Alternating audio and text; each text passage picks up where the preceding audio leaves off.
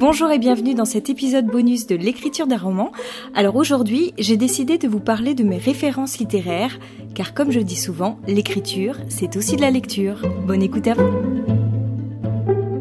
je vais surtout vous parler de livres que j'ai lus assez récemment, parce qu'avant je ne prenais pas de notes, donc je me laissais euh, totalement euh, porter par mon instinct euh, primaire, on va dire. Mais depuis deux ans, je prends des notes, et ça me permet de retenir les livres que j'ai lus, pourquoi je les ai aimés, pourquoi pas, etc.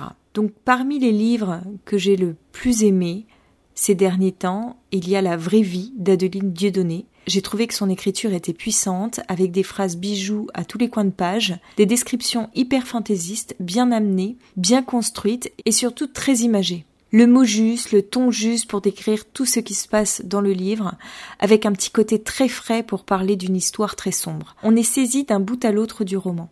J'ai énormément aimé ce premier roman. Un autre livre qui m'a beaucoup euh, marqué ces derniers temps aussi, c'est La joueuse de Go de Shansa.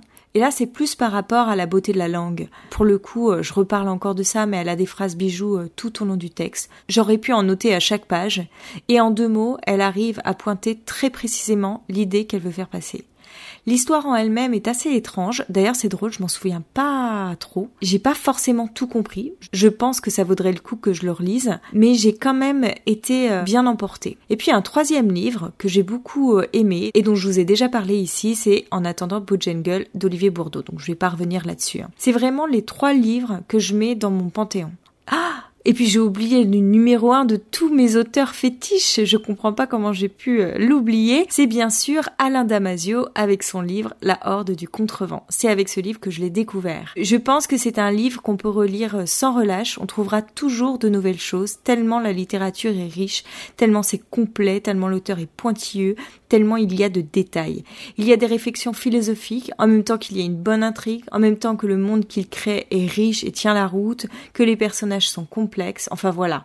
C'est ça qui me plaît en fait, ce genre de littérature. Bon, ceci dit, euh, parmi tous les livres que je viens de vous citer, ils se ressemblent pas tellement, on va dire. Hein. Mais c'est aussi ça la littérature, c'est pouvoir avoir accès à cette diversité. Alors pour moi, il y a la catégorie des auteurs qui vont réussir avec une bonne intrigue et souvent une imagination fertile, c'est-à-dire qu'ils arrivent à manipuler les attentes du lecteur en le surprenant sans cesse. Et puis, il y a les auteurs qui arrivent très bien à démêler les sentiments des personnages, qui construisent des personnages riches et complexes, comme par exemple Marianne Diaye pour Trois femmes puissantes. Si elle ne fait pas partie de mon panthéon de lecture, j'ai quand même beaucoup aimé ce livre, surtout dans la manière dont elle décrit les sentiments des personnages, comme je viens de le dire. On a vraiment l'impression d'être à côté d'eux et de vivre la même chose qu'eux. Et la troisième histoire dans ce roman, elle m'a mais juste glacée.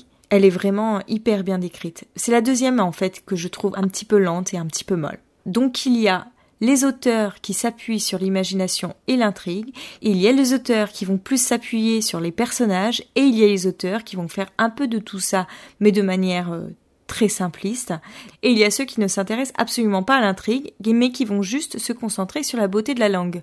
J'avoue que c'est pas du tout ceux que je préfère lire, parce que déjà je m'ennuie dans ces romans-là, comme par exemple euh, Pour la route de Jack Kerouac. Je trouve que la langue est très belle, certes, le texte regorge de phrases bijoux, comme j'aime les noter, mais je me suis ennuyée. Il ne m'a pas transportée, euh, j'ai pas été très émue. Euh. D'ailleurs, j'ai mis un temps fou à le lire. Hein. J'ai pas trouvé tant d'intérêt à la lecture de ce livre, en fait. Donc moi j'ai besoin d'une bonne intrigue, d'être surprise, avec des personnages profonds et bien construits, et avec une langue qui est belle. Je pense qu'il devrait y avoir tout ça dans chaque livre.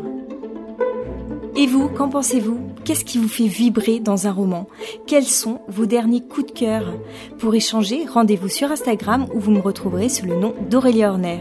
Merci à tous pour votre écoute et on reprend le rythme habituel des diffusions dès mercredi. À bientôt